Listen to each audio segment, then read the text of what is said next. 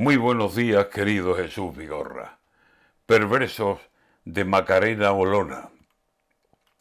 Por más que ayer nos dijera que no se encontraba bien, que un extraño mal de pronto la hizo desaparecer, por lo que cuentan y vemos y detalles de después, y bandazos y entrevistas, al final parece ser que el mal que Olona tenía era el mal del mal perder granadina de mentira, la rompedora mujer que se vestía de flamenca y ya se creía ser una Carmen cigarrera y no la de Merimé.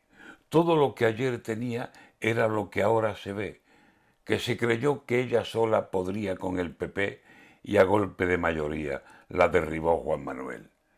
Y dijo que se quedaba, pero nos dijo después que no sé qué le pasaba, que no se encontraba bien, y el médico aconsejaba un retiro y se nos fue. Pero enferma imaginaria nos resulta esta mujer, porque ahora vuelve a Sevilla y con Mario Conde al pie. Otra vez pidiendo guerra de pomada y de poder, su partido no la quiere. Ahora, ¿a quién querrá querer? De momento, vos le ha dicho que naná de volver. Se acabó lo que se daba y que te vaya muy bien. ¿Qué pretende Macarena? ¿Qué moto quiere vender?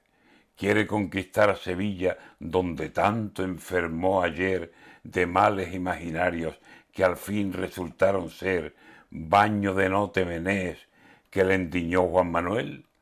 Sanó de todos sus males en cuantito se nos fue. Fue una enferma imaginaria escapada de Molière. Lo que ha de tener muy claro, por más que muy lista es, es que a esta tierra dos veces es raro que se la den. No sabe con quién se juega los cuartos esta mujer. No es raro que le repitan los males del mar perder.